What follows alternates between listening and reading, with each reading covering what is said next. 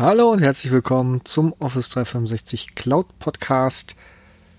Heute geht es um das Thema Teams bzw. Microsoft Edu 365 an Schulen und ich möchte meine Erfahrungen mit dir teilen und auch dir zeigen, was es äh, gibt, falls du eine Schule betreust oder deine Kinder zur Schule gehen und äh, dort die Schule noch gar keinen O365 hat und es gerne einsetzen möchte.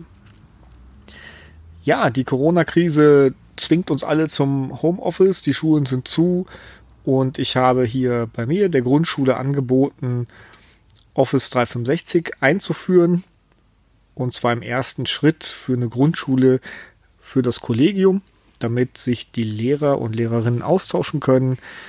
Mails äh, gab es auch nur persönlich sozusagen. Jeder hat sich seinen eigenen Postkorb eingerichtet bei Google, Web.de, GMX und wie sie alle heißen.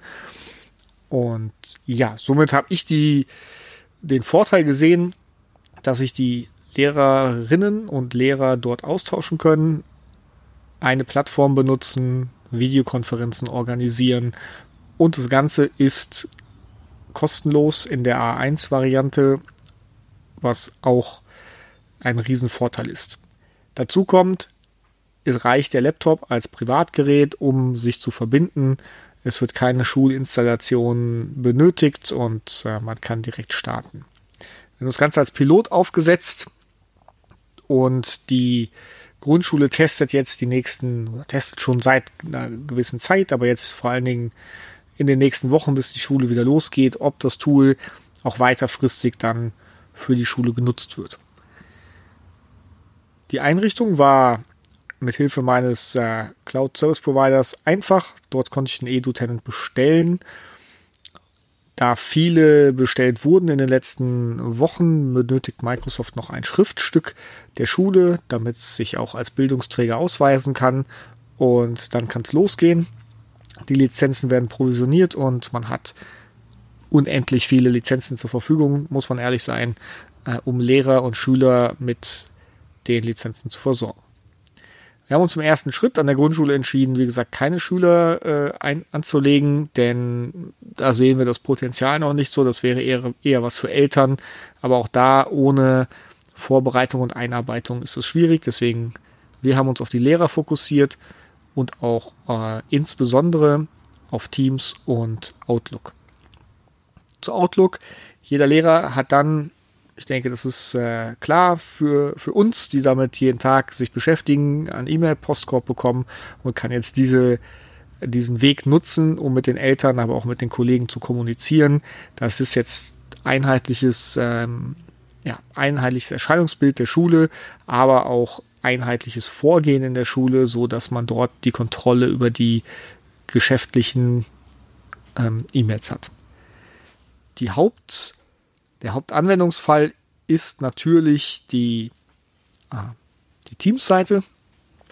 Ich habe den, äh, den Teams-Kanal für für die gesamte Organisation, wo alle zugänglich, äh, Zugänge haben, der wird automatisch angelegt. Und dann haben wir noch ein Team für die Schulleitung kreiert und für den ersten, zweiten, dritten und vierten Jahrgang, also nicht für jede Klasse ein Team, sondern für die Jahrgänge, in denen sich die Lehrerinnen jetzt austauschen können. Dazu habe ich ein weiteres Team, ich habe es Spielplatz genannt, aber man findet mit Sicherheit auch äh, viele andere Worte dafür, wo sich die Lehrer mit dem neuen Tool äh, austoben können und alles mal ausprobieren äh, dürfen, ohne in den eigenen, in den eig eigentlichen Teams ähm, ja etwas äh, zu verändern. Und äh, die Kanäle, die jetzt die Lehrerinnen sich selber dann angelegt haben, in den Jahrgängen gehen dann meistens auf die äh, einzelnen Fächer, das heißt Deutsch, Mathematik, Englisch, so dass sie in den äh, Dateiablagen dazu strukturiert ihre, ihre Dokumente ablegen können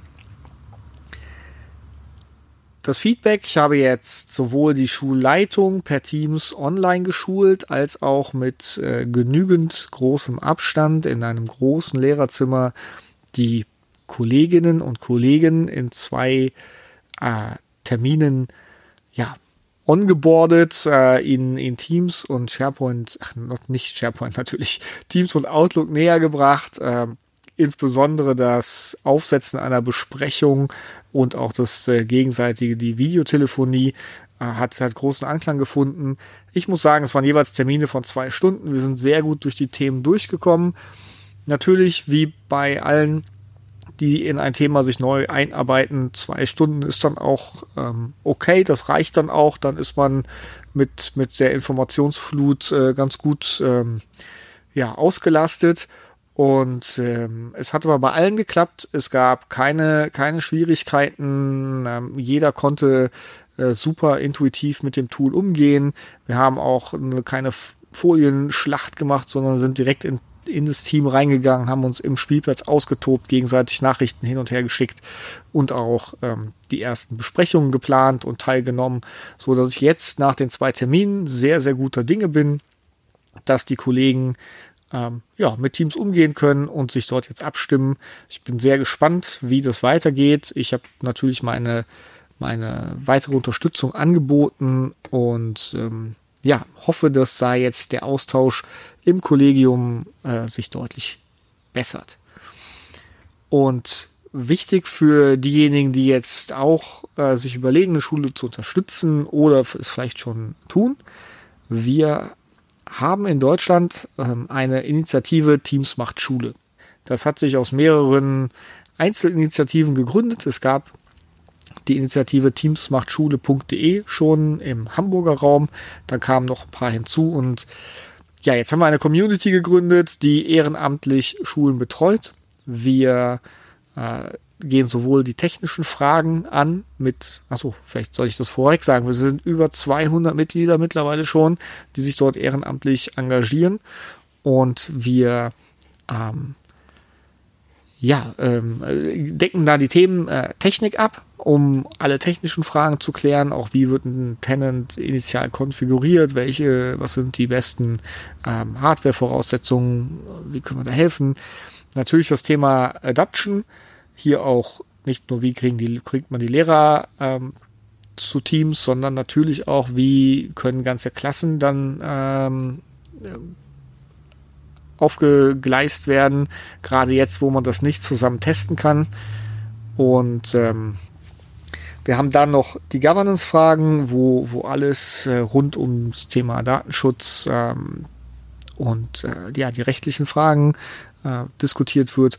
Und auch dort kann man Schulanfragen stellen über Teams macht Schule, wenn man als Schulleiter hier eine äh, Unterstützung benötigt. Wir melden uns dann und ähm, ja, schauen, dass wir das Team oder dass wir Office 365 Edu so schnell wie möglich ähm, ausrollen können.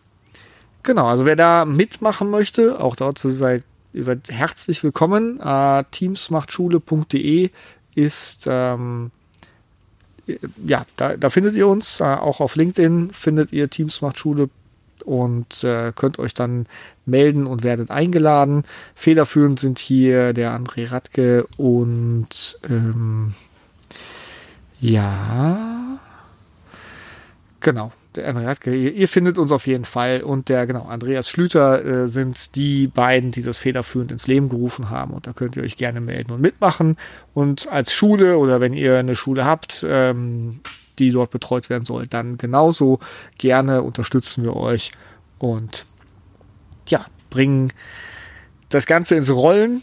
Und damit möchte ich meine Episode heute auch schließen. Ich wünsche euch viel Erfolg beim Remote Work, sowohl im Berufsleben, aber auch für eure Kids und für die Schulen, die ihr betreut. Ich glaube, dass es ein super Angebot ist, was Microsoft hier zur Verfügung stellt.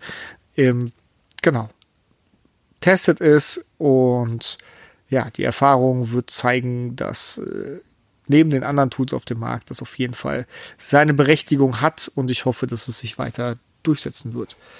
Bis zum nächsten Mal, euer Oliver.